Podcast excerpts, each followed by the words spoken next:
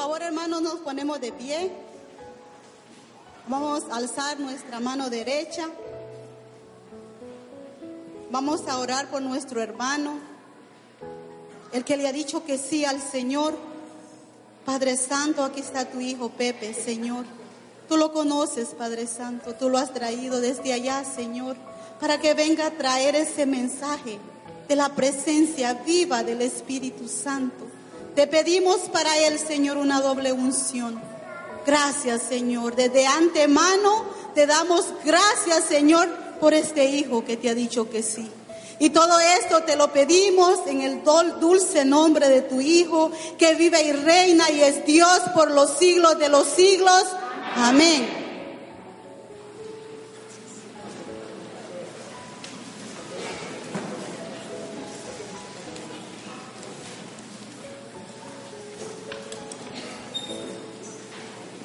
Buenas tardes, hermanos. ¿Cómo se encuentran? Bendecidos por quién? Amén. ¿Cuántos trajeron sus Biblias el día de hoy? Amén. ¿Cuántos no trajeron su Biblia? Podrían levantar la mano.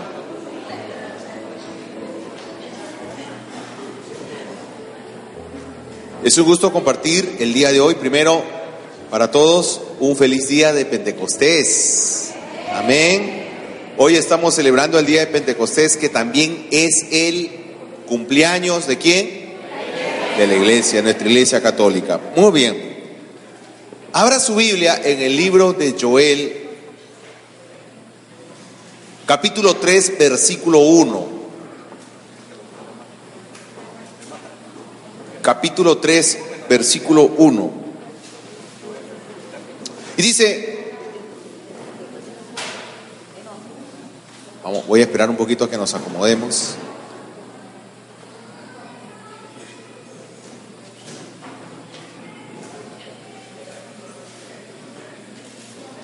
Joel 3.1. Amén. Dice la escritura, esto es lo que ha de suceder después. Yo derramaré mi espíritu sobre cualquier mortal. ¿Derramaré qué?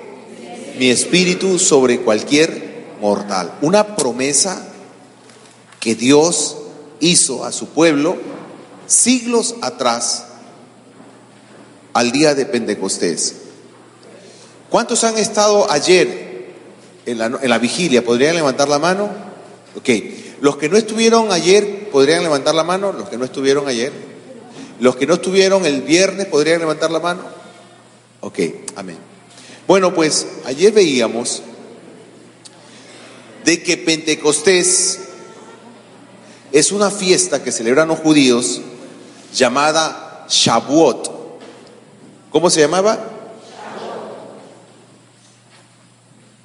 Shavuot, que se escribe S-H-A la B chica, la V, la U, O, T, Shavuot.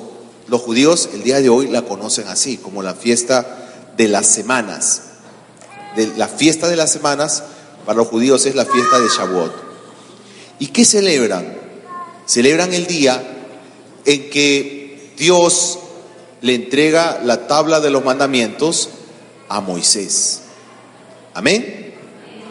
En la fiesta de las semanas era una fiesta importante por la cual los judíos tenían que viajar a Jerusalén, la capital del pueblo de Israel, y presentaban una ofrenda de trigo. Era el día de la entrega de las primicias, la ofrenda de trigo. Yo voy a hacer un poco de silencio, no sé dónde viene un ruido. Ok, ok. Entonces, en esta fiesta, los apóstoles estaban por encargo y mandato de Jesús esperando que algo pasara, pero no sabían cómo ni qué. Y es ahí donde se cumple esta profecía de Joel capítulo 3. Esto ha de suceder después. Yo derramaré mi espíritu sobre cualquier mortal. Tus hijos y tus hijas profetizarán, los ancianos tendrán sueños y los jóvenes verán visiones. Amén. O sea que iba a manifestarse en el pueblo, en la gente, carismas del Espíritu Santo. visiones, profecías. Y además Dios había prometido que iba a grabar su ley en nuestros corazones. En Jeremías 31, 33 dice, esta es la alianza que yo pactaré con Israel en los días que están por llegar. Pondré mi ley en su interior. La escribiré en sus corazones y yo seré su Dios y ellos serán mi pueblo. El propósito del Espíritu Santo es de que la palabra de Dios esté escrita en nuestro corazón. Es decir, las personas que reciben la unción del Espíritu Santo ya tienen en su corazón el deseo de cumplir la palabra de Dios. Muchas personas ni conocen los mandamientos, fíjese, o alguna vez lo estuvieron en el, en el catecismo, pero basta que reciban la unción del Espíritu Santo y automáticamente en uno está el deseo de hacer el bien el deseo de amar, de vivir la palabra de Dios. Hay personas que no han recibido el Espíritu Santo y critican la iglesia. Lo critican a usted que desea amar a Dios. Dice, ¿por qué están así levantando la mano y haciendo tantas tonterías ahí? Y nos critican porque son personas que no han sido aún llenas del Espíritu Santo. Y nosotros no deberíamos de contestar en un tono inadecuado de voz o peleando, sino movidos por el Espíritu, simplemente debemos de no juzgarlos, respetarlos, no criticarlos, porque no han tenido la experiencia. Esta es una experiencia espiritual. Amén. Bueno, le quiero compartir algo. Una vez, un amigo, profesor de una universidad, se dio cuenta que una de sus alumnas faltaba mucho a, las clases. Y esta joven, cuando el profesor le pregunta por qué faltaba tanto, le muestra las muñecas de sus manos, ambas muñecas con las heridas infectadas. Esta joven había querido suicidarse. Pero lo triste era que estas heridas no eran las primeras que esta joven tenía. Ya tenía unas cicatrices. Miren, esas cicatrices son como unos cordones, como unos, vamos a decir, imagínense unos gusanos así, grandes, y tenía varias. O sea que había tenido varios intentos de suicidio. Entonces, él le dijo, tú necesitas ayuda. Y le dice para que converse conmigo, pero esta joven era testigo de Jehová. Los testigos de Jehová tienen una manera de dirigirse frente a la medicina. No permiten ser operados y la mamá no le permitía a esta joven que tomara las pastillas para la depresión. ¿Por qué esta joven sufría de depresión? Porque dice, manifiesta ella que su papá, que era muy estricto, murió y ella no pudo superar esa tristeza. Pero esta joven era una de las líderes a nivel nacional del Perú de los testigos de Jehová. No era cualquier mujer testigo de Jehová. Ella entrenaba a otras mujeres. Su familia, toda su familia, eran los líderes nacionales de los testigos de Jehová en mi país. Entonces ella, como todos los testigos de Jehová, están adoctrinados para creer de que la iglesia católica es demoníaca, así les, les hacen creer. Ellos no pueden entrar a un templo católico porque piensan que ese templo es un lugar, es casa del demonio, y que quedan malditos si es que ingresan a un templo. Este profesor le dijo que yo era católico y que de repente esa persona te puede ayudar, le dijo. Ella me vino a buscar y cuando nos hemos reunido a conversar, ella me dijo, antes que empecemos quiero decirle algo. Cuéntame, le digo. ¿Por qué ustedes los católicos adoran imágenes? ¿Por qué se postran ante María? Si la palabra de Dios dice, y empezó a darme todos los argumentos. Y yo le digo, mire, si usted ha venido a discutir conmigo sobre doctrina, no tengo tiempo. Porque lo que ellos hacen es llevarte a un terreno de discusión. Ellos han aprendido lo que otros les han dicho, porque no han conocido nuestra fe. Y el error que cometemos normalmente es entrar a discutir. Y ahí nunca va a llegar usted a nada. Creo que de todas las sectas, la de los testigos de Jehová, es la más difícil, hermano. Hablar con un testigo de Jehová, si usted habla 15 minutos, declare 15 minutos de su tiempo perdido. Al final ellos, si no pueden con usted, dicen, voy a traer a mi líder. Y ahí quedó todo. Entonces cuando ella me dice de que eh, está atacando la iglesia católica, yo le digo, no tengo tiempo para hablar de eso. A mí me han dicho que tú necesitas ayuda. Sí, pero es que yo quisiera aclarar algunas cosas. Mira, hijita, yo no puedo discutir contigo. Pero es que Dios dice, perdón, ¿qué Dios? Pero tu Dios no es el mío. No, claro que sí. No, no, no. Tú no conoces a mi Dios. Yo sí conozco a su Dios. Porque es mi Dios. No, a mi Dios tú no lo vas a conocer estudiando. A mi Dios lo vas a conocer mediante una experiencia espiritual. A este Dios al que yo amo y que me ama, por más que tú lo estudies, si tú no le abres tu corazón, tú no vas a conocerlo. Porque si tú conocieras a mi Dios, tú estarías sana. Porque el, el, que acoge el amor de Dios es sanado de depresión. El que tiene a Dios en su corazón no se siente solo, aleluya. No tiene miedo porque sabe que tiene un pastor que le protege. Que aunque pase por quebradas muy oscuras, nada ha de ocurrirle. Y en los momentos de tensión nos llevará a ver pastos, a ver prados, a descansar, a reposar. Y que lo cuida con su vara y su callado. Hermano, yo no sé si usted conoce un callado, el callado de un pastor. El callado de un pastor es como un bastón, alto, pero no cierra así, sino hace un círculo grande. ¿Y sabe por qué? ¿Cómo utiliza el pastor eso?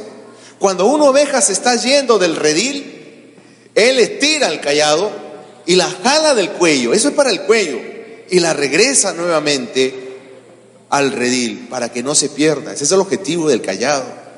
Entonces cuando digo el Señor es mi pastor, es porque yo le estoy dando la autoridad, Señor, si yo me desvío, repréndeme, corrígeme y tráeme a la fuerza a tu redil. Pero no dejes que el demonio me engañe haciéndome creer que tú no me amas y que estoy solo en la vida.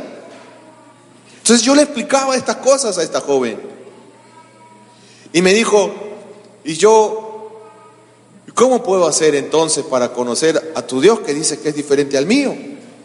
Y le digo, bueno, yo te he dicho que necesitas tener una experiencia espiritual.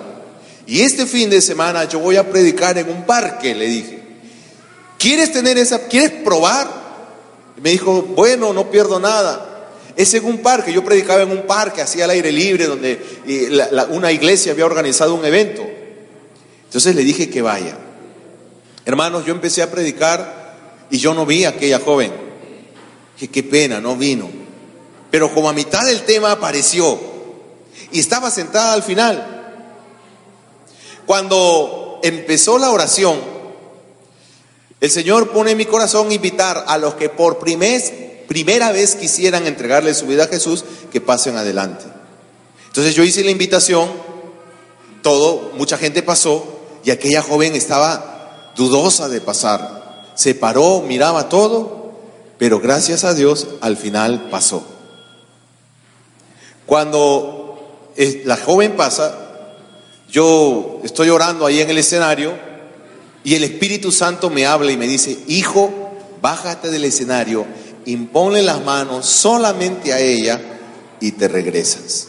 Entonces yo bajé, le impuse las manos un ratito y me regresé. Terminó la oración, me fui a mi casa y esta joven me llama al día siguiente y me dice, quiero que me explique qué me pasó ayer. Le digo, ¿por qué? Es que yo sentí algo extraño, pero a la vez hermoso. Y le digo, mire, ¿por qué llegó tarde? Y me, me dice, es que yo iba en el autobús al evento pero en el camino tuve miedo, porque yo no debo acercarme a nada que sea católico. Entonces me bajé del autobús y tomé uno de regreso a mi casa. Cuando estaba camino a mi casa, recordé que usted dijo que no era en un templo, sino en un parque. Entonces dije, ah, entonces sí voy. Entonces volví a tomar el autobús, ahí me retrasé. Ok, y llegué. Pero yo estaba ahí, me dijo, cuando de pronto, yo no sé por qué yo estaba en el suelo. Ahora, yo no recuerdo que haya caído bajo el poder de Dios, pero ella dice que sí, yo no recuerdo eso, yo no lo vi. Pero es que raro. Y entonces me dice, explíqueme por favor qué me pasó. Ok, si tú quieres saber lo que te pasó, ven este jueves que tenemos una asamblea y ahí vas a terminar de entender. Ya de a poquitos, ¿no? De a poquitos. Entonces la asamblea era en un templo. Pero como ella estaba con una curiosidad porque había empezado a experimentar el amor de Dios, esta joven llegó a la asamblea, se sentó atrás y aquella, aquella noche lo que dijimos es, los que quieran recibir al Espíritu Santo, pasen adelante. Para esto, los testigos de Jehová no creen en la acción del Espíritu Santo. Nunca rezan, nunca oran al Espíritu Santo, ni siquiera a Jesucristo, mucho menos a María. Para ellos todo es Jehová, que para nosotros es Dios Padre. Entonces la joven sale a que oren por ella, había una fila aquí adelante, y yo no la toqué, gracias a Dios, porque a veces hay gente que, que empuja, ¿no? Y, hay, ahí a veces esto se ha hecho mala fama porque dicen, no, a mí me empujaron y yo no me he caído. Bueno, yo prefiero no, no tocar, porque así le doy la, la gloria a Dios y entonces cuando alguien cae bajo el Espíritu Santo, sabe que no fue cosa de hombre, sino cosa del cielo. Amén. Bueno, pues ella pasó y estábamos orando y esta joven cae en descanso en el espíritu, pero cayó así como quien tira un costal de papas al suelo. Se desparramó en el suelo. Terminó la asamblea. Y durante la oración algunos la querían levantar, pero ella siguió ahí. Yo dije, no, déjenla, déjenla. Se hicieron los anuncios finales y la joven seguía ahí. Terminaron los cantos, ya nos vamos. Y ahí recién dije, bueno, ahora sí ya levántenla. Se acercaron a levantarla, era como que estaba borracha borracha pero del espíritu, ¿eh? La llevaron a su silla y yo me fui, no, no me quise acercar, no, porque a veces cometemos error. ¿Y qué te pasó? ¿Qué sentiste? No, entonces, no, no, quería como que de ella salga. Me fui a mi casa. Al otro día me llamó y me dijo, ¿qué fue lo que me pasó? Y empezó a llorar. ¿Sabes qué? Me dice, yo me estoy volviendo loca con esto. Digo, ¿por qué? Porque hay testigos de que yo llegué anoche con las heridas infectadas e hinchadas. Me dolía demasiado. Yo cuando he regresado a mi sitio, después que caí al suelo, que todavía no entiendo por qué caí, me empecé a secar las lágrimas por algo tan hermoso que viví. Y sabe qué? Al secar mis lágrimas observo que las heridas que yo tenía en las muñecas estaban cicatrizadas, estaban curadas. Solamente tengo un rasguñito como para que yo nunca me olvide que ahí hubo algo. ¿Qué fue lo que me pasó? Y le digo, hermana, es el amor de Dios. Es el Espíritu Santo el que te ha tocado. Estás conociendo, has probado a mi Dios. Y ella no paraba de llorar por el teléfono. Dijo, ¿quieres más? Sí, por favor, quiero más. Vente el próximo, la próxima semana a nuestra reunión. Pero durante esos días a esta joven le pasaron muchas cosas. El día, a los dos días de haber caído, fue a la iglesia que estaba más cerca a su casa. Y esto yo me enteré porque por cosas de Dios, ella llega en la mañana entra al templo y ve a una mujer que le ponía flores a la Virgen. Yo digo coincidencia porque esa mujer era de mi grupo. Y por eso me enteré de lo acontecido. Dice que ella entra al templo, la testigo Jehová, la líder, ¿no? Que ahora ha sido tocada por el Espíritu Santo y con las heridas curadas. Y se acerca y le pregunta a la mujer, ¿qué está haciendo? Y le dice, le estoy poniendo flores a la Virgen. ¿Me quieres ayudar? ¿Y ella quién es? Ella es la mamá de Jesús. Sí, sí le dice, eh, ¿y cómo hacen ustedes con ella? ¿Cómo que cómo hacen? ¿Qué le dicen? Ah, pues hay oraciones para la Virgen. ¿Tú no la conoces?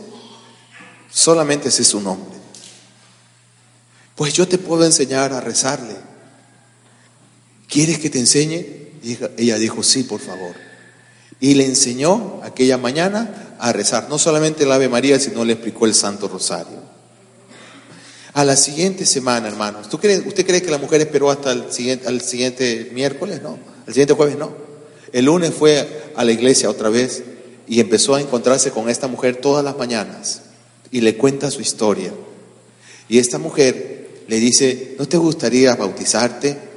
Bueno, pues esta joven se bautizó, hizo la primera comunión, la confirmación, todo en un solo día, le entregó por completo su, su vida al Señor y total que Dios la llamó a evangelizar sordomudos, porque ella, su, su profesión era esto, de comunicarse con las personas que no pueden hablar ni oír. ¿Usted cree que alguna vez regresó la depresión a ella? No, jamás. El Espíritu Santo la sanó, la liberó porque llenó su corazón. Amén. Un aplauso fuerte para el Espíritu Santo.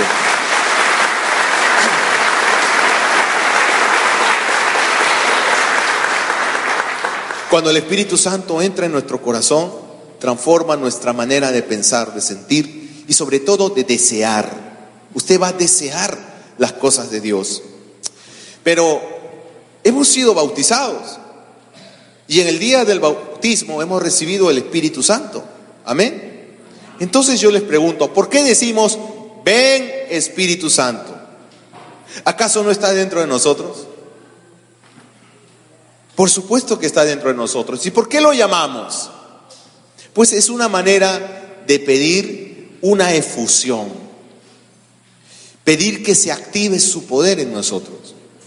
Cuando yo era niño, mi mamá eh, en el Perú acostumbraban las mamás a darle a sus hijos el lonche. ¿Hay peruanos acá? ¿Hay algún peruano? Ah, ok, bienvenidos. Pues, ¿qué es el lonche? Era una comida, una merienda que uno se servía entre el almuerzo y la cena, como a las 5 de la tarde, más o menos, ¿verdad? Entonces la mamá te daba tu leche y comías algo por ahí. Eso era una costumbre, o el avena, ¿no? era una costumbre. Entonces yo jugaba en el parque como con otros niños y las mamás salían a la hora del lonche. Vengan a tomar tu lonche. Entonces yo iba a la casa y ¿qué había ahí en la casa, en la mesa? Había un vaso con leche.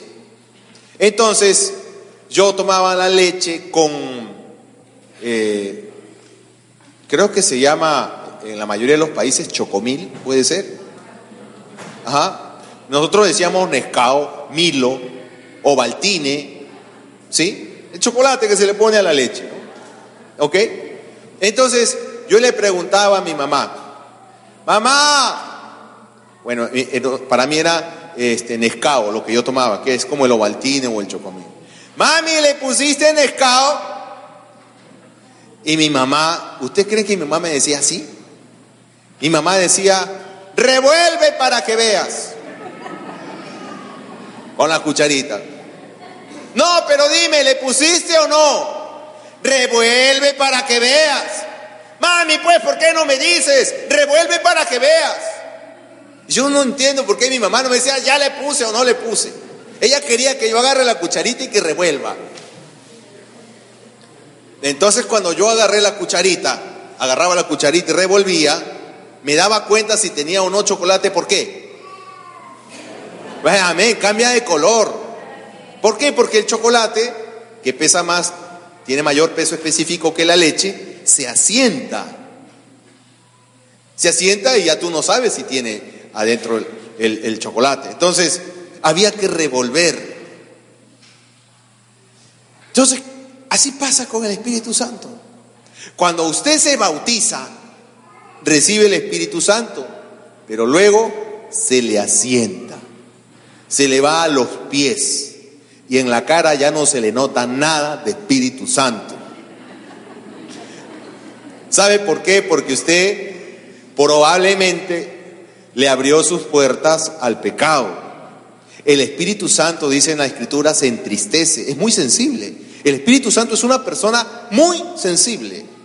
Es decir, usted peca y Él dice, ah, perdón, disculpa, no te voy a molestar más. Si tú decides hacer esto, pues yo te respeto. Y uy, se cohibe y se va a un ladito y se queda en un rinconcito de tu alma. Hasta que tú decidas arrepentirte y Él entonces encuentra un lugar en tu alma, en tu corazón y nuevamente aparece y te puede guiar. Amén. Entonces, cuando decimos, ven Espíritu Santo, lo que estamos haciendo es pedir que se nos revuelva el chocolate o que se agite dentro de nosotros el Espíritu Santo y nos decimos que nos va llenando, porque va llenando esos espacios que tenía anteriormente el pecado y la carne, hasta que por completo estamos saturados de su poder y de su presencia y caminamos en santidad. Para caminar en santidad necesitamos el Espíritu Santo. Dice la carta de Pedro, sean santos Ustedes han sido llamados a ser qué? Santos. ¿Y qué es ser santo? Ser santo es amar como Dios ama. Eso es ser santo. El Concilio Vaticano II dice que el camino a la santidad es el amor. Si usted quiere ser santo, tiene que amar. Una persona que no ama no es santa. Por más que esté en la misa todos los días, por más que ayune. Dice la Escritura también, misericordia quiero, sacrificios no quiero. O sea, puedo sacrificarme muchas cosas, pero si no amo, pues nada soy. Tengo que amar. Para amar tengo que perdonar. Y sobre todo amar a las personas más difíciles. Usted sabe que Santa Mónica, la mamá de San Agustín, en la época de Santa Mónica, estamos hablando del siglo III, año 300 más o menos después de Jesucristo. En aquella época, ¿sabía usted que era normal que los hombres golpearan a sus esposas? Pero la única a la que no golpeaban era Santa Mónica. Y entonces le preguntaron un día a sus amigas y sus vecinas, ¿y a ti por qué tu marido no te pega? ¿Por qué no te golpea? ¿Sabe lo que contestó ella? Dijo ella, porque para pelear se necesitan dos. Ella fue la que dijo eso. Para pelear se necesitan dos. Por eso ella no le pegaba. ¿Por qué? Porque estaba llena del Espíritu Santo.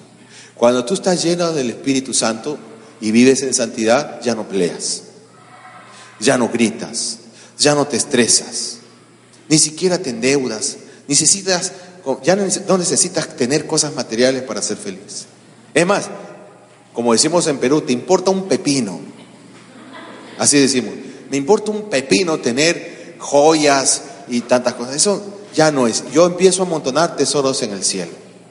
Y sabes, por amontonar tesoros en el cielo, Dios, cuando tú necesitas, te da más de lo que tú das. Me acuerdo mi esposa cuando sale embarazada del tercer bebé y da luz, tenía ropa de embarazo de tres niños, ¿no? O sea, ya la ropa de embarazo, además de ser bastante, ya estaba un poco desgastada, había perdido color, estaba un poquito rotita por ahí.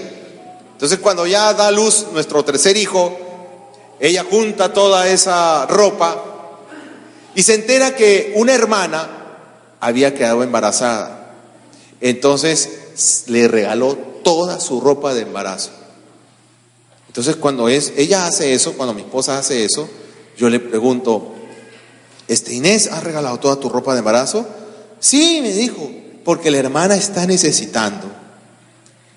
Yo dentro de mí pensé, y si quedas embarazada otra vez, ¿qué te vas a poner? Ella interpretó mi mirada llena de preocupación. Y yo la quiero, así que regalaste todo. Tranquilo, Pepe. Tranquilo. Ok. Y mi esposa es así. Es generosa, comparte. Digo, bueno, por compartir, el que comparte jamás se equivoca. Entonces ella lo regaló. Digo, y si quedas embarazada, me dijo ella, Dios verá. Hermano, ¿para qué abrir la boca? A la semana siguiente, embarazada. Ya estaba embarazada en el momento que ella regala la ropa. Dije, santo Dios. Cuando me dicen, mi amor, estoy embarazada, le dije, ay, gloria a Dios.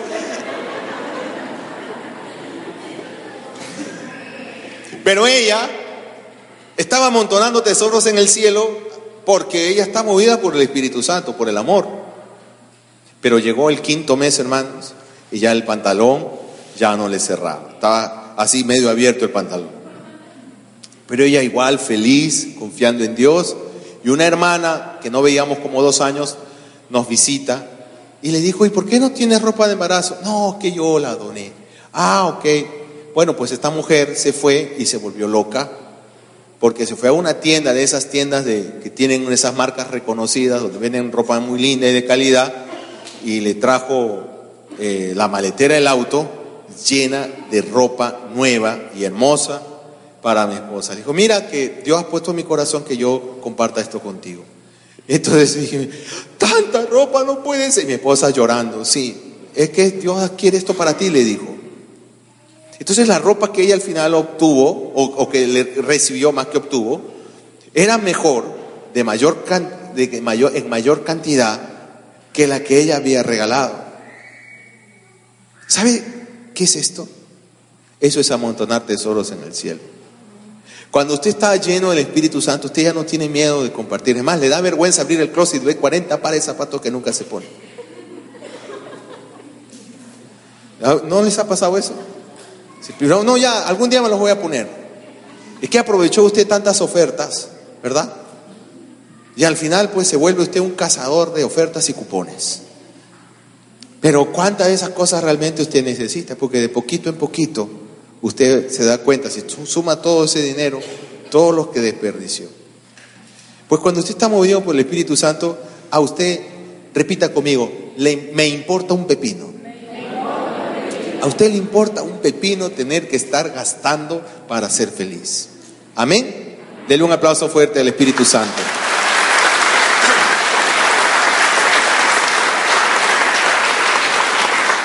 Ahora vamos a hacer la oración por el Espíritu Santo para que usted empiece a caminar según sus mandamientos. Una joven, eh, a ver, le voy a contar así.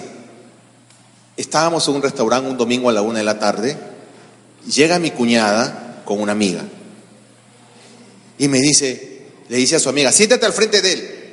Entonces me la presentó, le digo, hola, ¿cómo estás? Estaba ahí mi esposa, estaban mis hijos.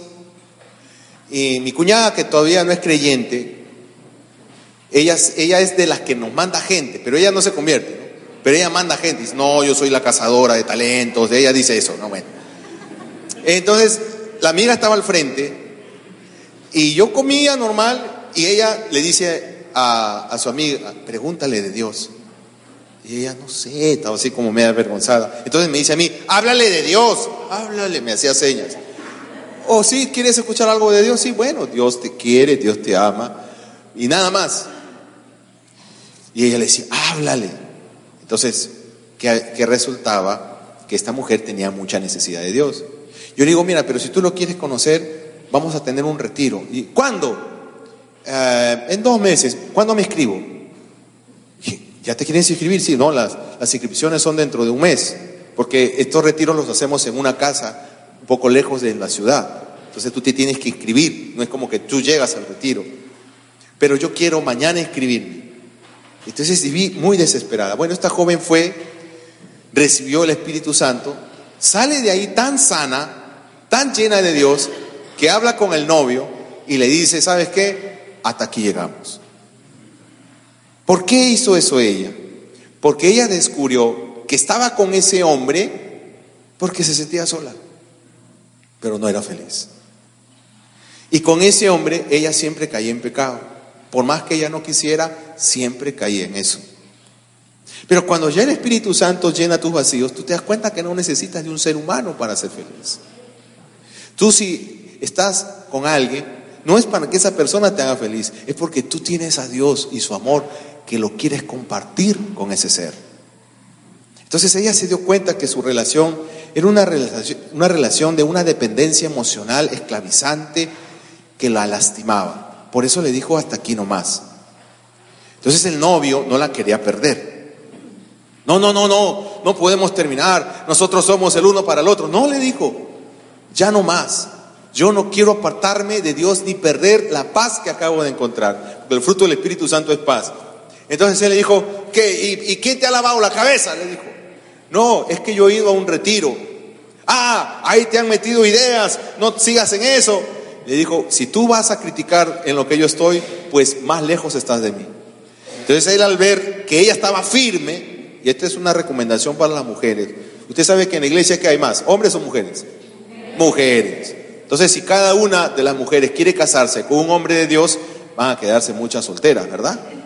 No, no, hay, para, no hay para todos. ¿Y esto qué significa? Que las mujeres, las mujeres tienen que traer varones a la iglesia. ¿Y cómo las traen? Si usted ve en su trabajo o en el lugar donde estudia que hay alguien que le está mirando de una manera diferente y le invita a salir, usted dígale, vamos a la iglesia y ahí conversamos. ¿eh? O saliendo de la iglesia tomamos un café. Y ese hombre por usted va a venirse de rodillas, va a venir arrastrándose ahí. Amén.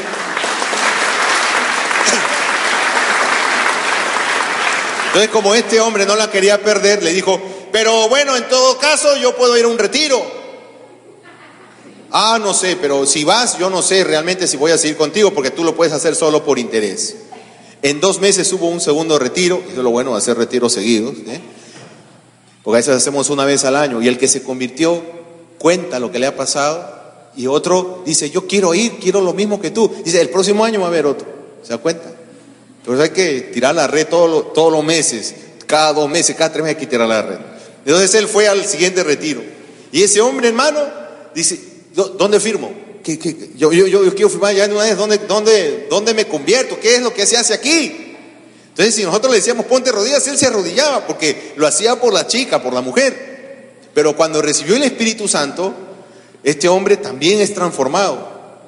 Pero empezó su proceso de conversión. Saliendo de ahí me dijo, bueno, yo quiero perseverar y quisiera que me pongan perseverando, pues nosotros después que salen del retiro nos organizamos en pequeñas comunidades donde estudiamos la Biblia y la doctrina católica. Entonces me dijo, yo quiero que me pongan en la misma comunidad de, de ella. No, no, no. No te vamos a poner ahí porque ¿cómo vamos a saber si tú vienes por ella o por el Señor? Ok, y aceptó el reto, empezó a perseverar en una comunidad de puros varones. Gracias a Dios, ella y él hoy son líderes de, la, de nuestro grupo, están a cargo de los adolescentes, eh, tienen, pastorean a otras parejas, son un testimonio gracias a que, a que una mujer guiada por el Espíritu Santo puso al Señor primero. Amén. Gloria a Dios. Cuando tú recibes el Espíritu Santo, hay manifestaciones, hay frutos. Ayer hablé de los frutos: amor, alegría, paz, fidelidad, ¿no? mansedumbre, dominio propio, entre otros. Pero también hay carismas. Los carismas del Espíritu Santo nos dice la carta de San Pablo a los Corintios. carta de San Pablo a los Corintios. La primera de San Pablo a los Corintios nos habla de los carismas. Primera de Corintios 12, versículos 7 al 10, dice, la manifestación del Espíritu que a cada uno se le da es para provecho común. Manifestación del Espíritu. Los carismas son la manifestación del Espíritu. Les voy a hablar de los carismas. ¿Cuáles son los carismas? Dice, a uno se le da por el Espíritu palabra de sabiduría. ¿Qué es la palabra de sabiduría? Es la sabiduría humana, es una, te la puede adquirir. Pero a la sabiduría que se refiere este pasaje es a la sabiduría infusa. Es decir, Dios le revela un conocimiento, una capacidad de comprender las cosas para la cual usted no estudió. Amén. Luego dice a otro palabra de conocimiento. Es un carisma por el cual Dios le revela a usted lo que está pasando en alguien. Por ejemplo, yo puedo estar orando y eso no depende de mí. Es el Señor que me dice, mira, hay una persona en la cuarta fila ¿ah? de vestido de tal color que acaba de divorciarse de su esposo y está muy triste. Eso es, una, eso es un mensaje de Dios. Eso se llama palabra de ciencia. Y Dios lo revela no para burlarse de esa persona, sino para tocarla. Amén. Después dice eh, a otro el don de la fe. Ayer conté un testimonio de una mujer que detuvo el mar, no sé si recordarán, lo que ya, ese es el carisma de la fe. No es la virtud teologal de la fe por la cual nosotros creemos que existe un Dios, no, es un carisma que eh, puede mover montañas, es la fe que mueve montañas. Amén. Después dice, a otro se le da el don de hacer curaciones, es el carisma para orar por los enfermos y la gente, Dios la cura por medio de este carisma. Y en fin, y dice el versículo 10, a otro poder de hacer milagros. Padre Emiliano Tardif, ¿lo conocieron o han escuchado hablar de él? Sacerdote que tenía el carisma de los milagros. Yo me acuerdo cuando estuve una vez al lado de él en un estadio y él estaba haciendo el momento del ofertorio con el vinito, el agüita y los paralíticos se levantaban, los ciegos veían y era un escándalo el estadio, la gente gritando por tantos milagros que se veían. Ese es el carisma de curaciones. Dios perdón, de milagros. A diferencia del de curaciones, el carisma y milagros Dios obra sin intervención del hombre. Por ejemplo, la sombra de Pedro. Pedro pasaba y él no decía, oh Dios, que con mi sombra todos se curen. No. Él caminaba y los enfermos que eran cubiertos por su sombra se curaban. Ese es el carisma de milagros. El pañuelo de Pablo. Dice que Pablo tenía un pañuelo. Alguna vez se olvidó su pañuelo y ponían el pañuelo de Pablo sobre los enfermos y se curaban. Yo no me imagino a Pablo ¿no? Secándose el sudor o aquí, y decir, bueno, que este pañuelo, todo lo que lo toque, este pañuelo sucio, se cure. No, es el carisma de milagros. Amén. Los carismas se buscan, los, los tienen quienes los desean. Dice en 1 Corintios 14, 1, busquen el amor y aspiren a los dones espirituales, especialmente al don de profecía. ¿Ves? Aspirar a los dones espirituales. El que habla en lenguas habla a Dios, pero no a los hombres, pues nadie le entiende cuando habla en espíritu y dice cosas misteriosas. El que profetiza, en cambio, da a los demás firmeza, aliento y consuelo. Miren lo que dice el versículo 4, es muy interesante. Con esto nos va a dar ganas de tener el carisma en lenguas. Dice así, el que habla en lenguas se fortalece a sí mismo. El que habla en lenguas se fortalece a sí mismo. Amén. De todos los carismas, bueno, ya que está, esta es la renovación carismática, ¿verdad? Ok, se llama así este movimiento porque renueva los carismas ¿no? en los fieles que pertenecen a este movimiento. Bueno, ¿cómo hacer para tener carismas? ¿Qué hacer? Primero, quiero contarle que de mi grupo de oración todos tenían carismas menos yo yo no tenía carismas. Porque yo soy, por naturaleza, he sido siempre muy racional. Entonces yo pensaba, ¿cómo puede ocurrir esto? ¿Y qué es lo que están diciendo? Yo escuchaba tibiritábara, tibiritábara, sibarita, sibarita, sibarita. Escuchaba cosas así. ¿Y esto qué están diciendo? ¿O será inventado? No, y a veces, como yo era el nuevo, yo fui el último de esa generación en ingresar al grupo, yo escuchaba orar en lenguas y yo miraba ¿Qué tan y a veces se parecía lo que decía uno a lo que decía el otro. Uno decía, oh, y el de acá también decía, ah, vara, vara, algo, algo. Se han copiado. Se han copiado. Ah, no, esto es una estafa. Esto es una estafa. Entonces, porque todo lo quería racionalizar. Pero de pronto yo me daba cuenta que los que oraban en lenguas tenían cara de gozo. Estaban yo decía, wow, pero parecen felices, están locos, pero parecen felices. y, yo los veía diferentes. A los que oran en lengua decía, ¿cómo estos se conectan? Creo que sí se conectan con Dios. yo les preguntaba, ¿y qué idioma has hablado tú? No, no es un lenguaje humano, es un lenguaje espiritual que lo entiende Dios. ¡Wow! ¿Y dónde se aprende eso? No, no se aprende, tú lo recibes. Y yo podría, no, yo no creo, no, ni pregunto, yo jamás voy a tener don de lengua. No, yo, yo, eso es para la gente especial. Yo no soy de ese, grupo de, gente. Hasta que un día Aurelio, Aurelio Vela, que Dios me lo bendiga donde esté, saliendo del grupo de oración, empieza a conversar conmigo. Y le digo, oye, ¿y eso es el don de lenguas? Y me dice él, ah, el don de lenguas es la llave a los demás carismas. ¿Cómo que la llave?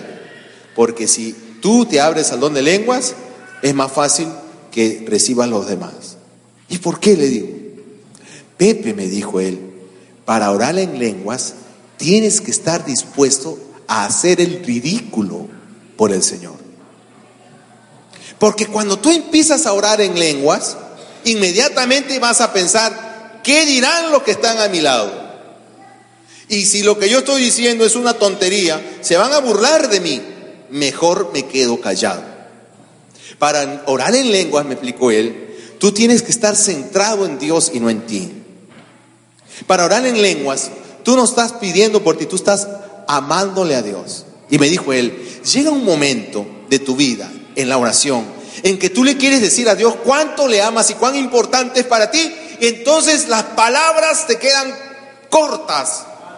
Las palabras no son suficientemente, no pueden expresar tu amor y lo que tú quieres alabar y adorar a Dios. Entonces, cuando esto ocurre, me dijo Aurelio, se cumple lo que dice Romanos 8:26. ¿Qué dice Romanos 8:26? Dice que nosotros no sabemos orar, no sabemos cómo orar ni cómo pedir, pero que viene el Espíritu Santo en nuestro auxilio y hace de que de nuestra boca salgan palabras inefables, es decir, inexplicables, que no se pueden comprender. O sea que el Espíritu Santo, cuando tú quieres decirle a Dios, te amo, te queda corto y eres grande y de pronto ya, ya, ya no sabes qué más decirle, ahí viene en tu auxilio y hace que de tu boca salgan cosas que tú no puedes comprender. Por ejemplo, tú le puedes decir a Dios, oh Señor, Shirabara, Shirabara. Eso para Dios puede significar, te amo Señor con todo mi corazón, eres lo más importante en el mundo para mí, en mi vida, eres omnipotente, solemne, oh Dios, yo te reverencio, te exalto, te alabo. Eso puede ser, porque eso es lo que había en tu corazón. Eso es lo que había en tu corazón. O puedes hacer un largo y para Dios significa te amo, pero con todo tu corazón. No es un idioma que tú puedes traducir. Por eso se habla de interpretar las lenguas. Hay una diferencia entre orar en lenguas y hablar en lenguas. Orar en lenguas es tú hacia Dios. Y hay profecías en lenguas, que es hablar en lenguas. Es cuando hay un mensaje en lenguas. Hay mensajes en lenguas. De pronto en la asamblea alguien en una manera ordenada, empieza a decir, y pronto el Espíritu Santo le regala a otro la interpretación. Hijos míos, no tengan miedo. Y ya. Puede ser un mensaje largo y significar algo corto. O al revés, algo corto y significar un mensaje largo, porque no es un idioma, no hay traducción, hay interpretación. Amén. Entonces cuando, cuando Aurelio me habla de que para orar en lenguas hay que hacer el ridículo por el Señor, me dijo, por eso los orgullosos es bien difícil que reciban carismas. Dije, entonces yo soy orgulloso. Entonces le empecé a pedir a Dios humildad. Dije, Señor, hazme humilde. ¿Por qué me tiene que importar el qué dirán? Un día, estando con mi novia en su casa, la fui a dejar después del grupo de oración, me dijo, pasa, vamos a tomar un té. Ok, entonces entré y ahí en la cocina, ella está preparando el té y mientras el agua se ponía a hervir, en esa época no habían esos, esas, esos sistemas para calentar el agua rápido, no había microondas todavía. Entonces tú tenías que poner en una tetera el agua. Entonces mientras el agua estaba en la tetera, me dijo, ¿oramos? Digo, ya, chévere, porque nuestra diversión era orar. Vamos a orar, sí, oramos. Entonces nos agarramos en la mano y empezamos, Señor, te alabamos. Y yo estaba tan enamorado de Dios y ella también. Yo estaba tan agradecido porque había encontrado una mujer con la que yo podía servir a Dios. Ser un regalo. Yo, yo no tengo mayor regalo en esta vida que mi esposa. Alguien con quien yo sufro por el Señor. Alguien que me anima cuando estoy desanimado. Alguien que me habla de la Biblia. Alguien que cuando yo le hablo de la palabra de Dios, ella está atenta. Alguien que me perdona cuando le fallo. Alguien que no me miente porque ella busca agradar a Dios y yo menos le voy a mentir a ella. Entonces yo había encontrado a la mujer de mi vida y yo la cuidaba como un tesoro. La cuidaba, era, Dios me dijo, ella es como un cristal que tú tienes que cuidar para siempre. Yo no te he puesto a ella, me decía el Señor, para que tú seas feliz. Yo te he puesto al lado de ella para que ella se salve. Y Dios me ha puesto al lado de ella para que yo me salve. Ella cuida mi alma, ella cuida mi salvación. Entonces estábamos orando, yo estaba agradecido a Dios por todo esto, alabando, Señor, alabado seas Dios, ah, gloria a ti. Entonces me quedé callado y abrí los ojos a mirarla y ella estaba así. Y abre los ojos, me mira y le digo, ¿qué pasó? ¿Dónde lenguas? No, no, nada de donde lenguas, yo no puedo tonar donde lenguas. Eso es donde lenguas, te está viniendo. No, no, no, no. Ok, sigamos orando. Oh sí, Señor, yo te amo con... La miré y ella, ¿dónde lenguas, Pepe? ¿Ese es donde? No, no puede ser donde lenguas. Sí es donde lenguas. Bueno, ya hirvió el agua, le dije. Vamos a servirnos el té. Tomamos el té y me despido. Chau, chau, chau. Me fui rápido. Pero ¿por qué no? Es que tengo que hacer. Y me fui. Y en el camino a mi casa, caminaba por las calles de Lima, 11 de la noche. Y decía, Dios, ¿será posible que tú me quieras regalar esto? Pero yo qué soy? ¿Acaso yo importo para ti tanto como para que me des un regalo así? ¿Acaso yo puedo tener el, el idioma de los ángeles y decirte cuánto te amo? Señor, yo no sé, pero muchos años no he querido yo abrirme a esto, pero ahora, si es así, yo te voy a agradecer que me lo des. Al día siguiente me fui al templo. La señora eh, Olguita era la que tenía la llave del templo, vivía cerca del templo. Y yo le toqué la puerta, señor Olguita, ¿me da la llave? ¿Para qué? Es que quiero orar. Ah, ya, sí, toma, toma. Eh, un joven que quiere orar es raro. Entonces me dijo, toma, toma, hijito. Entonces me metí al templo, me arrodillé frente al sagrario, levanté las manos y empecé nuevamente. Así como ayer, la alabanza. Gloria a tu nombre, alabado sea, Señor. Y empecé a llorar. Y me vino un llanto. Mira, dije, me emocionó tanto. Llamé a mis amigos, llegué a mi casa y llamé a mis amigos por teléfono, a los del grupo de oración. Mis amigos del mundo ya no los veía tanto porque ahora eh, tenía nuevos amigos, nueva amistad, una vida nueva en Jesucristo siempre te va a dar nuevos amigos, nuevos hermanos. Entonces los llamé, les digo, Holman, César, por favor, reunámonos en iglesia. Ok, ¿a qué hora? A las 8 de la noche. Ahí estuvimos. Después de la misa nos arrodillamos los tres. Me dijo, ¿qué vamos a hacer? Vamos a orar. ¿Pero para qué? Solamente alabemos a Dios. Ok, Pepe. Nos pusimos a orar. Ellos ya oraban en lenguas. Entonces, un ratito de alabanza. Y de pronto se ponen a orar en lenguas ellos. Y yo también. Entonces, de ellos, para ellos... Para ellos eso era algo normal, pero para mí fue el inicio de una hermosa etapa de mi vida en la renovación carismática católica, que era abrirme a los carismas. Estaba tan emocionado. ¿Saben? Es verdad. Tú te abres al don de lenguas. Primera de Corintios capítulo 2 versículo 14 dice, el hombre que se queda en lo humano no puede entender las cosas del Espíritu. O sea, el hombre que se queda a nivel de la psicología y de lo, racional no puede entender las cosas del espíritu. Cuando tú tienes corazón de niño, que es algo que el Espíritu Santo debes pedirle, corazón de niño, tú te abres a estas cosas tan hermosas. Entonces, ¿sabes qué me di cuenta, hermano? Yo no sé si usted a veces se siente frustrado de que la gente no se convierte. Que usted les predica y no cambia y no hay muchos resultados. Damos cuántos retiros, cuántos seminarios viven el Espíritu, pero pocos quedan. Entonces me puse a pensar, pero Pedro cuando predicó, una vez se convirtieron tres mil. Ahora predicamos tres mil veces, se convierte uno. ¿Por qué? Porque la misión del Espíritu Santo, además de santificarnos, es respaldar nuestra predicación con signos y señales, con prodigios y portentos. Cuando tú predicas y eres fiel a la predicación, al momento de orar, el Espíritu Santo va a obrar con poder, va a obrar milagros. No por ti, sino por amor a las personas a las que tú estás evangelizando. Cuando hay milagros, la gente cree más rápido. Son mayor, es mayor el número de los que se convierten. Así le pasaba a los apóstoles. Entonces yo me sentía frustrado de que, poca gente se convierte, Señor.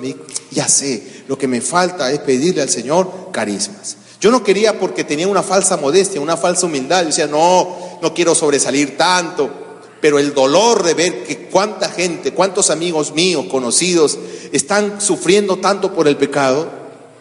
¿No te da pena cuánta gente es abortada aquí? ¿Cuántas personas están en las drogas? ¿Cuántas personas se prostituyen? ¿Cuántos matrimonios se rompen? ¿Cuántos niños se quedan sin papá y sin mamá? Que por ese dolor pide al Espíritu Santo, Señor, dame carismas para que cuando yo evangelice, sea predicando, sea persona o persona, tú te manifiestes. Les conté lo de esta joven testigo de Jehová. Y esto ocurrió para que ella se convirtiera. Entonces yo le empecé a pedir, Señor, dame palabra de ciencia, dame sabiduría, dame todo. Si es para que ellos se salven, pero dame un corazón humilde para que nunca se me suba nada a la cabeza. Hermano, cuando se ora por la efusión del Espíritu Santo, como vamos a hacer en unos minutos, uno no sabe lo que va a pasar. Algunos no sienten nada. Yo era los que nunca sentía nada. Estaba, bueno, vamos a orar por la efusión del Espíritu Santo. Yo estaba ahí, este es mi día, hoy tiene que ser. No, Empezamos, sí Señor, toca, ¡pum! ¡pum! Los que no caían estaban, yo, miraba, nada, ¡Ah! por ahí caían unos y, ¡ah! Cuando me imponían las manos, estaba. y ayer les conté, ¿no? Mi descanso en el espíritu. Se lo voy a repetir. ¿Quién que les repita eso? ¿Qué? Sí, yo en esa época usaba anteojos. Todos caían, yo no caía. Yo decía, qué raro. puede ser psicológico, puede ser orgullo, me falta fe. Entonces dije, la siguiente vez que oren por efusión del Espíritu Santo, ni bien yo sienta para acá algo así, yo me tiro. Porque de repente me ha querido dar y yo me he resistido. Yo me acuerdo que vino el hermano Coco de la renovación carismática del Callao a orar en una ceremonia como la que vamos a tener. Y cuando le, toca orar por mí, yo estaba, ahora sí, Señor, con fe, con fe, con fe. Ni bien yo sienta para adelante, para atrás, ahí voy. Entonces, hermano, yo siento así un pequeño, pero es realmente fue como un, como parte del equilibrio, ¿no? Yo siento así, dijo, esto es, esto es, y me tiro, hermano, de cara, ahí voy, ¡ah! Hermano, eso fue tan doloroso. Sentí que se me incrustaban los anteojos, los ojos. Y ah, caí ahí, pero para no pasar un momento de vergüenza, no, me quedé tirado ahí. Miraba, todos creen que estoy en descanso. Nadie sabe que me estoy sobando aquí. Un buen rato. Ya cuando veo que el del costado se levanta, yo también me levanto. Qué fuerte esto, hermano. Fuerte era el dolor. ¿Ah? Entonces uno no sabe, ¿no? Un día, cuando menos pensé, como 15 años después de que le había entregado mi vida al Señor, en una misa de sanación estaba ahí, de pronto yo estaba en el suelo. Y dije, ¿qué? Estoy en el suelo. Y sentí algo tan lindo, tan hermoso. Los que han tenido esa experiencia ¿no? saben que tú estás consciente de todo, no te has desmayado, hay una paz, Dios te inunda, te libera, no sé, hermano. El fruto que tú que tú puedes tener para contentarte después de esta oración que vamos a hacer es el mayor fruto por el cual jamás alguien ha pagado dinero. Jamás alguien puede comprar el fruto por excelencia de la presencia del Señor. ¿Qué le dijo el Señor a los apóstoles cuando resucitó y se apareció aquel día que había resucitado, se apareció en la casa donde estaban reunidos? La paz. O sea, el fruto del Espíritu Santo con el cual tú dices, Dios me tocó, es la paz. La paz es producto de la confianza. El Espíritu Santo va a aumentar tu fe y vas a, tener confianza. La confianza te va a dar paz. Cuando usted tiene angustia es porque está dejando de confiar en Dios. Lo que hace el demonio es desanimarnos. Te va a meter ahí ideas para que tú creas de que Dios te ha abandonado, que tu problema no tiene salida. Esa, esa es la acción del demonio. Y por lo tanto, el fruto de la presencia del demonio es la angustia. El fruto de la presencia del Espíritu Santo es la paz. Cuando el Espíritu Santo toca tu corazón, tú no tienes miedo a perder el trabajo. No, no, no. No tienes miedo a enfermarte siquiera. Porque cuando te enfermas dices, wow, un testimonio viene. Hay un testimonio que haber acá. El testimonio de mi curación. Y por último, si te cortan la pierna, tú dices, pues ahora voy a dar testimonio de que puedo alabar a Dios con una pierna. tu propósito ya no es tu beneficio, es darle la gloria a Dios. Y cuando tú vives así dándole la gloria a Dios, te das cuenta que al final nada te está faltando.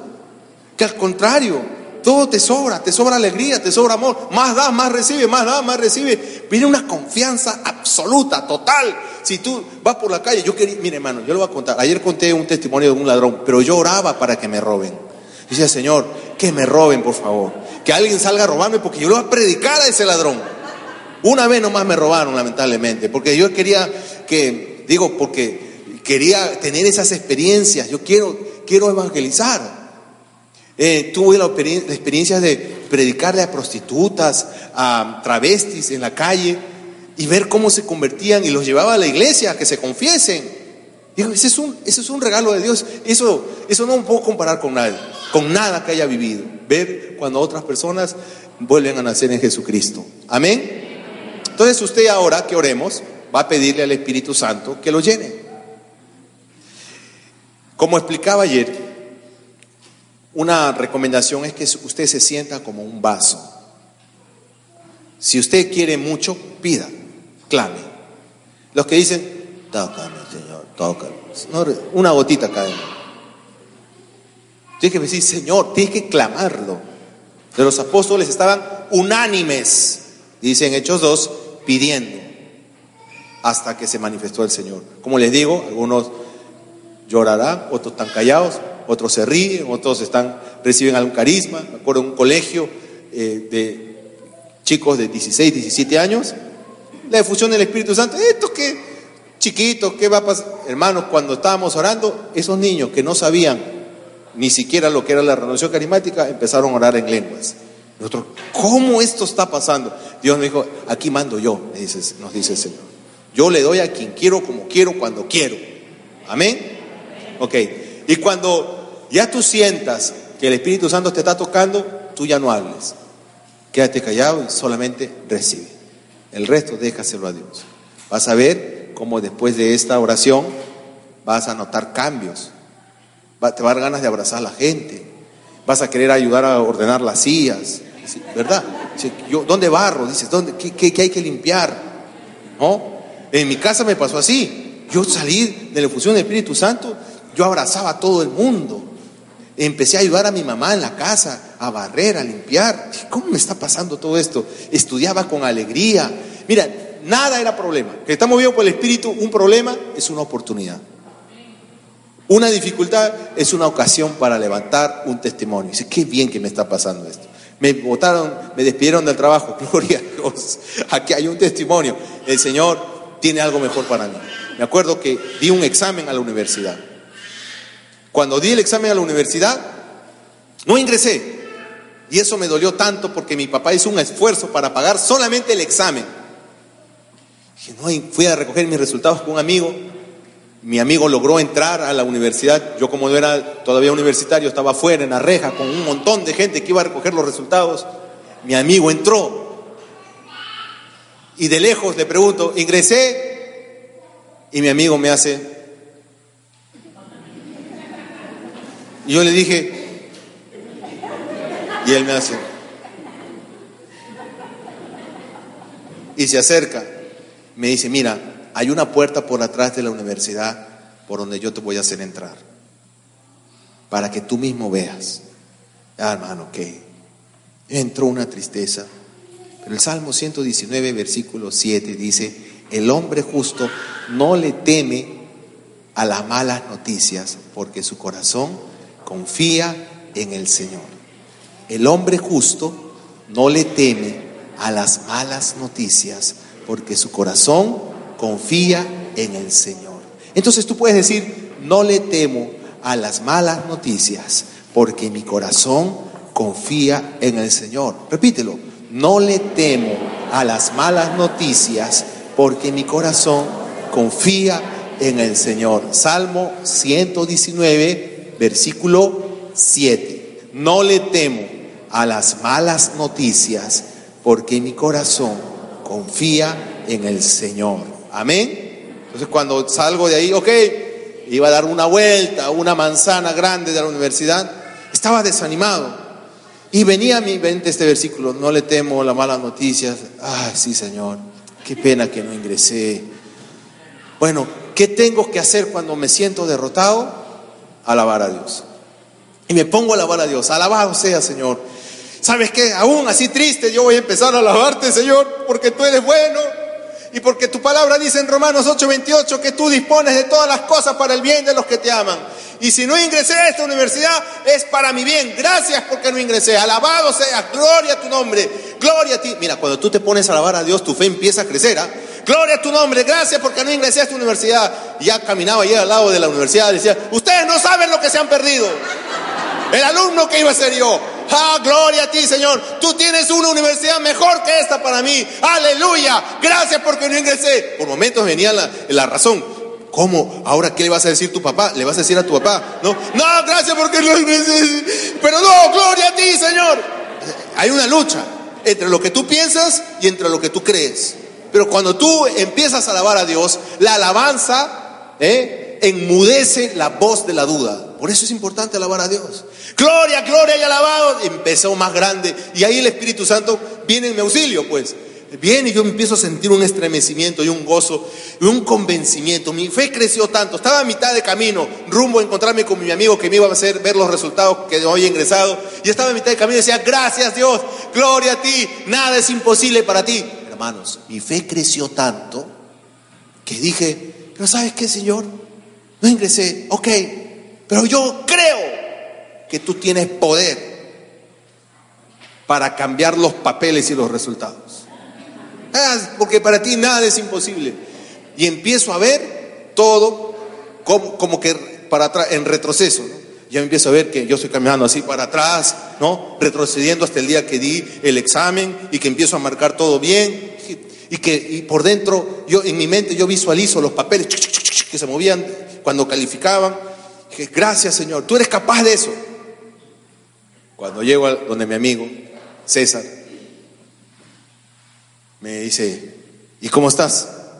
Digo, bien, bendecido. Oh, qué bien, pero no sé cómo puedes estar así, me dijo. No, es que mi confianza está puesta en Dios, hermano. Pues ya sé que está puesta en Dios, pero yo no estaría así. Bueno, pues es la ayuda de Dios. No, porque si a mí, si yo hubiera ingresado, estaría saltando de, alegría. Ah, bueno, ese caso hubiera ingresado. Sí, por eso, como has ingresado y te veo tan, tan serio, esa. Yo no ingresé. Claro que ingresaste.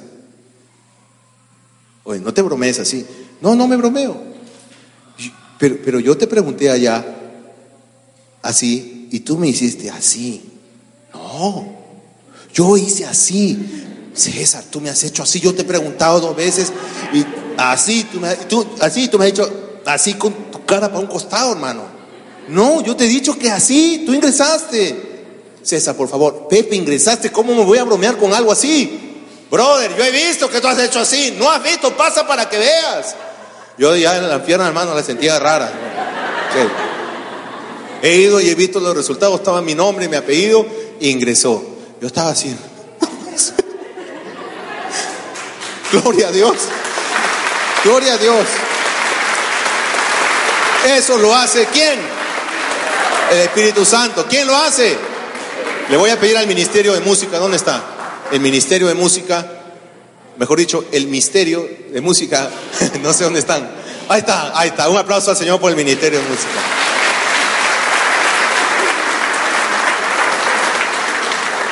Vamos a ponernos de pie, vamos a ponernos de pie.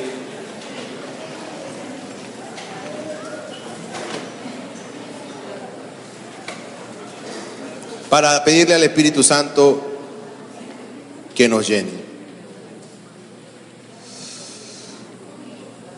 Amén. ¿Cómo vamos a hacer? Vamos a ir cantando, luego vamos a pedirlo. Nadie se queda de espectador. Hay algunos que están así. No, todos orando. Amén. ¿Todos quieren recibir? Amén. Levanten la, que digan amén los que no quieren recibir. Bien. Todos quieren recibir.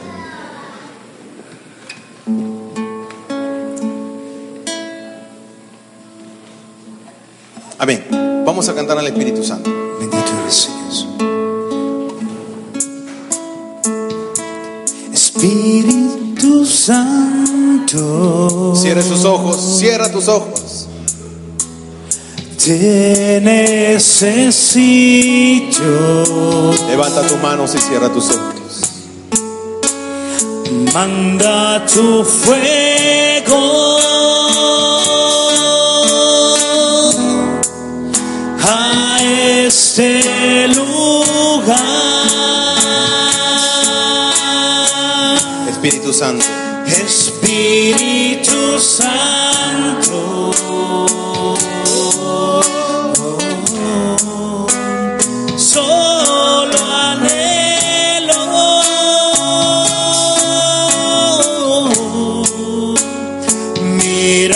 Jesus.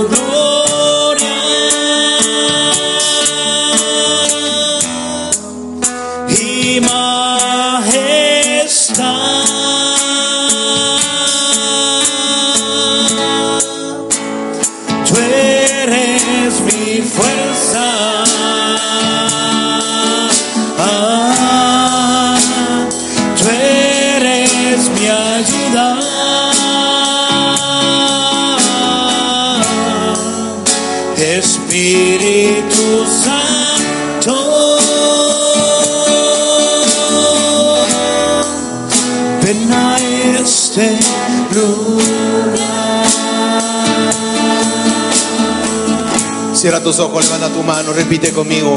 Espíritu Santo, ven a mi vida.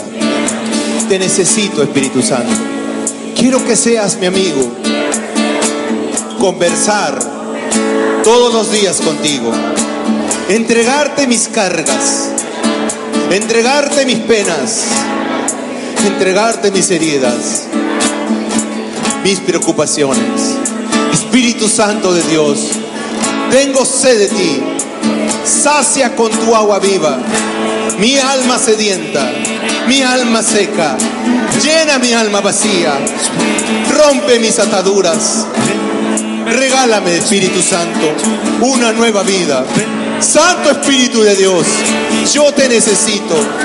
Graba tu palabra en mi corazón para que pueda amarte con todas mis fuerzas, con toda mi mente. Espíritu Santo, yo necesito tu poder porque quiero hacer tu voluntad. Espíritu Santo, por más que me esfuerzo para hacer el bien, siempre tropiezo porque me faltas tú. Lléname de tu poder, Espíritu Santo. Lléname de tu poder, Señor. Tócame, Espíritu Santo. Ven, Espíritu Santo. Hermano, hermana, las personas que necesiten esa efusión pueden salir aquí adelante o, o, eh, ir a los pasillos si ya no logran es- entrar aquí adelante para recibir ese fuego abrasador, ese amor del Espíritu Santo. Ven con fe. Cántale, Espíritu Santo.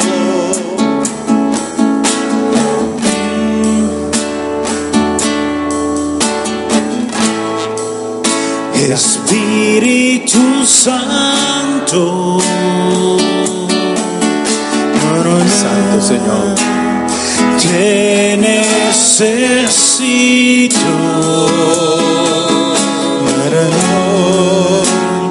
Manda tu fuego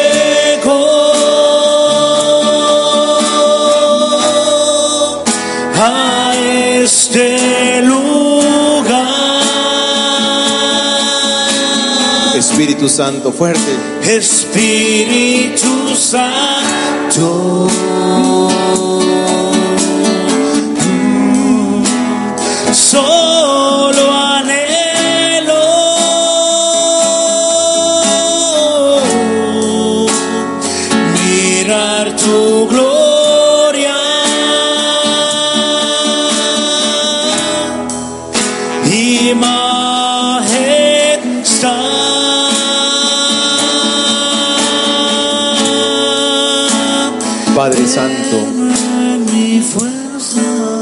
Padre de amor, Padre de bondad. Mira a tus hijos aquí reunidos. Escucharon tu palabra, Señor, y tu promesa. Que derramarías tu Espíritu Santo sobre toda carne, sobre toda criatura, sobre todo ser humano, Padre. Y en este día de Pentecostés, amado Padre Celestial, queremos pedirte que derrames el agua viva, que se abran las compuertas del cielo y descienda, así como aquel día de Pentecostés, la fuerza, la unción, la presencia y el poder de tu Santo Espíritu sobre cada uno de nosotros. Mírala. Hermanos, el Padre Celestial se complace en abrir las compuertas del cielo y está derramando el poder y la unción de su Espíritu Santo.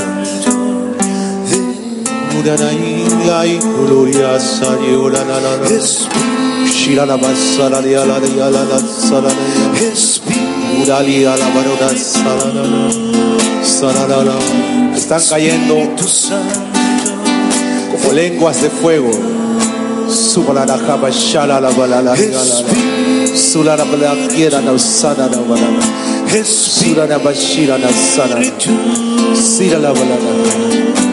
Dale, Briana, recibe, recibe, recibe, recibe, recibe, recibe, recibe, reciba.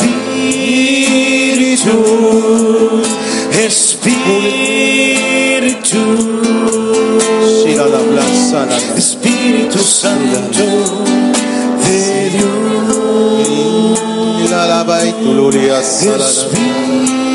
Espíritu, Recibe la unción del Espíritu Santo. Espíritu, para la misión que Él te ha encargado. Recibe, Espíritu Santo recibe su unción, de Dios. su poder. Pura vaya. Espíritu, Oh, gloria a ti, Espíritu Santo. Gracias, Señor, por ese estruendo que hay en el cielo. Espíritu Santo. Hay un estruendo, hay un sonido espiritual fuerte. Espíritu, Espíritu, uh, Espíritu Santo de Dios. Espíritu, Espíritu, uh, Espíritu Santo de Dios.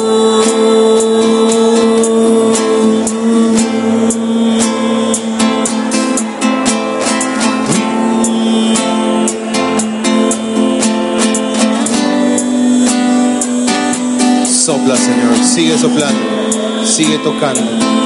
Oh, gracias, Señor, gracias, Espíritu bueno. Sigue, Señor, tócanos, llénanos. Te está tocando el Espíritu Santo.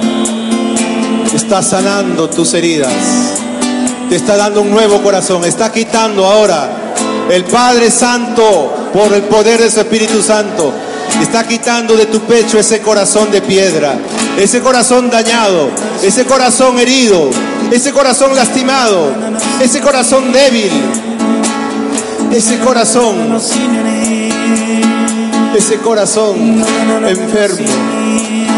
Y está poniendo en ti un nuevo corazón, un nuevo corazón. Gracias Espíritu Santo. Fluye Espíritu Santo, fluye, recibe. Recibe la unción del Espíritu Santo, en el nombre de Jesús. Recibe la unción del Espíritu Santo, en el nombre de Jesús. Recibe la unción, recibe, recibe, recibe. Da lluvia.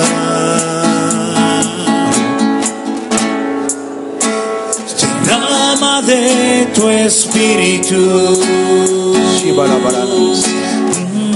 Iriarara. Enciende hoy el fuego, mis heridas, restaurame, Señor.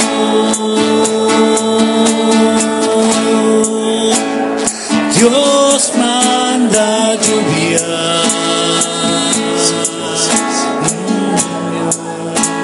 Derrama de tu espíritu.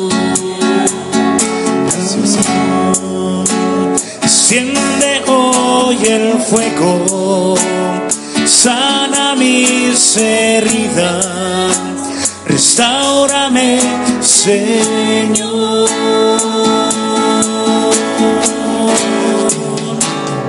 Dios manda lluvia. Santo, bueno. Dios de Gloria a ti, tu Señor. amor. Te derramas con amor, con misericordia.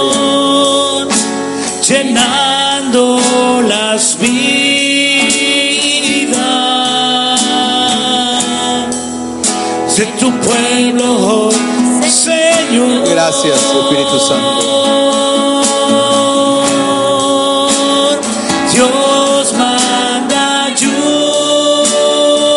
Levanta tus manos, cántale, alábale. Como aquel día de Pentecostés. Levanta tu alabanza. Visita hoy mi vida. Cámbiame, Señor. Hermano, hermana, el fuego se sigue derramando.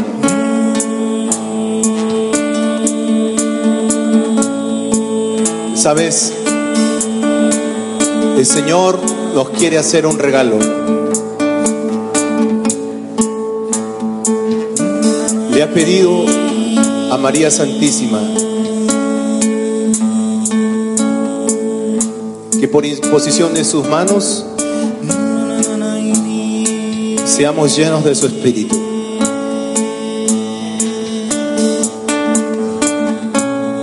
Jesús le dijo a María, mamá, ayúdanos.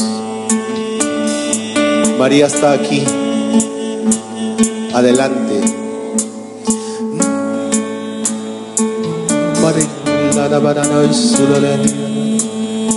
Descalza como en el día de Pentecostés. Estaba arrodillada,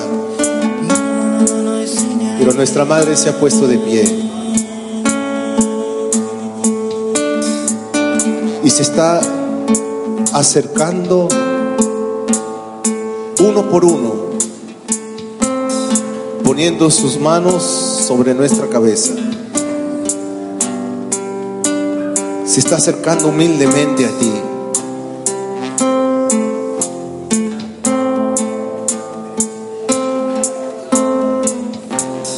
Y está poniendo sus manos en tu cabeza.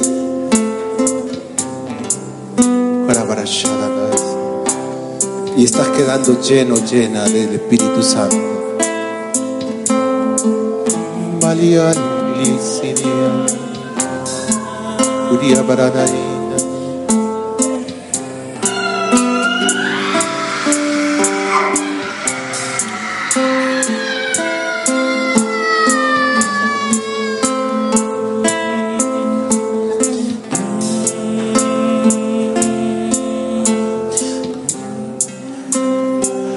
Gracias, mamá. Gracias, María Santísima. Gracias, mamá. ¿Sabes? El Señor con esta efusión también está sanando tu corazón. Te dice, hijo, hija,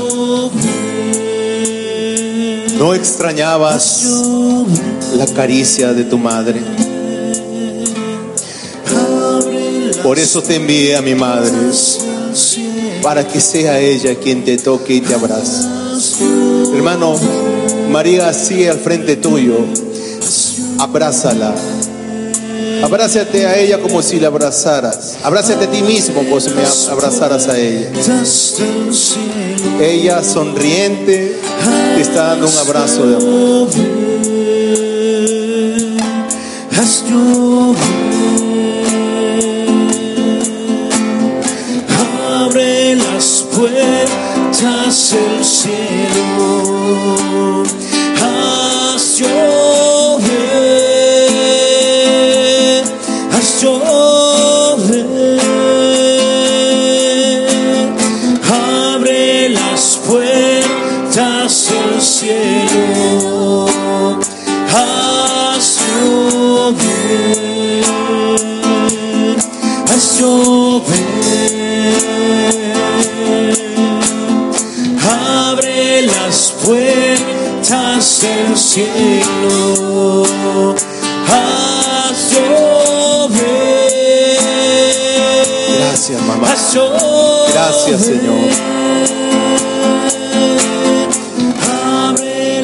Gracias, Señor. Gracias, María.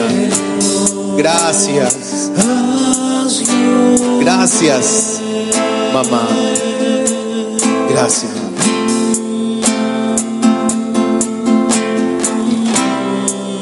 Queridos hermanos, el Espíritu Santo me permite ver aquí en este lugar a San José.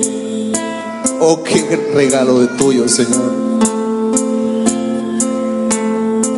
Gracias, Señor. San José está intercediendo por nosotros porque el Señor sabe que también teníamos una herida con nuestro Padre aquí en la tierra. Y el Señor con la presencia de San José nos está revelando que está, que ha curado y que está curando nuestra herida con nuestro papá biológico. Ya no volverás a tener tristeza al recordarlo, ni enojo, ni odio, sino comprensión por ese hombre. Gracias, Señor. Gracias, Señor Santo. Gracias, Señor. Gracias, Espíritu Santo. Ahora vamos a darle las gracias al Espíritu Santo por lo que hizo hoy. Gracias, Espíritu Santo. Gracias, Espíritu Santo. Empecemos a alabar al Señor y agradecerle. Lenguas, desátense en alabanza.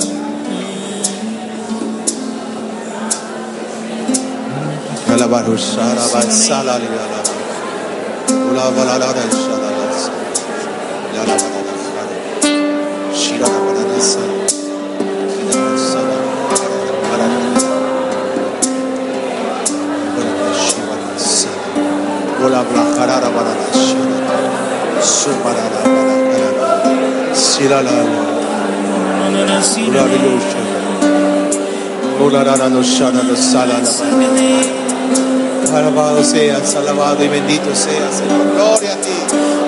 Alabado bendito. No hay nada más hermoso que alabarte, Señor. Oh Señor, tu nombre sobre todo nombre. Tu nombre sobre todo nombre, Señor. Eres el Dios altísimo, el grande, el poderoso de Israel. Santo de los santos, Rey de reyes. Honor y gloria a ti, Señor. Honor, gloria y alabanzas a ti. Gloria y alabanzas a ti. Gloria y alabanzas a ti. Santo y bueno eres. Oh, bendito seas. Como tus hijos te alabamos. Como tus hijos te cantamos. Que nos creaste para alabarte, para adorarte. Gloria a ti. Oh Señor, derrama tus carismas, lenguas, carisma de lenguas. Toca los labios, Señor. Regala el carisma de lenguas. Todo el que quiera pedirle al Espíritu Santo el carisma, el don de lenguas, pídaselo ahora y reciba. Oh Señor, interpretación de lenguas, visiones, fe, milagros, sabiduría, discernimiento, palabra de ciencia.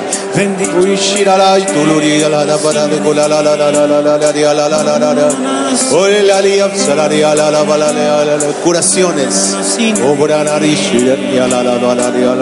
Gloria. Oh, Lorori, la la Salada, Oh, la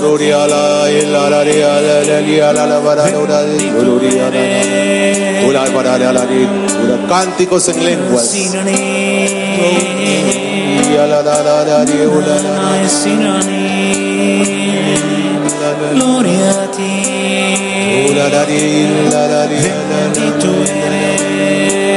Bendito eres. Oh, la, ri, la, la, la, la, la, la.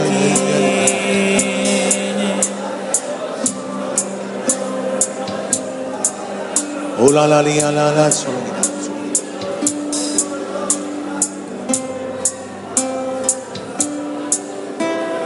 Oh, gloria, la, la, la, la, la, sería la, la, la. Oh, gloria, la, la, la. Sí, la, la, la. Únanse a los coros celestiales. Olvídate si cantas mal o cantas bien. Solo únete a los coros celestiales, a los ángeles que están aquí, están aquí. Y únete en alabanza al Creador. Gloria le le alaba.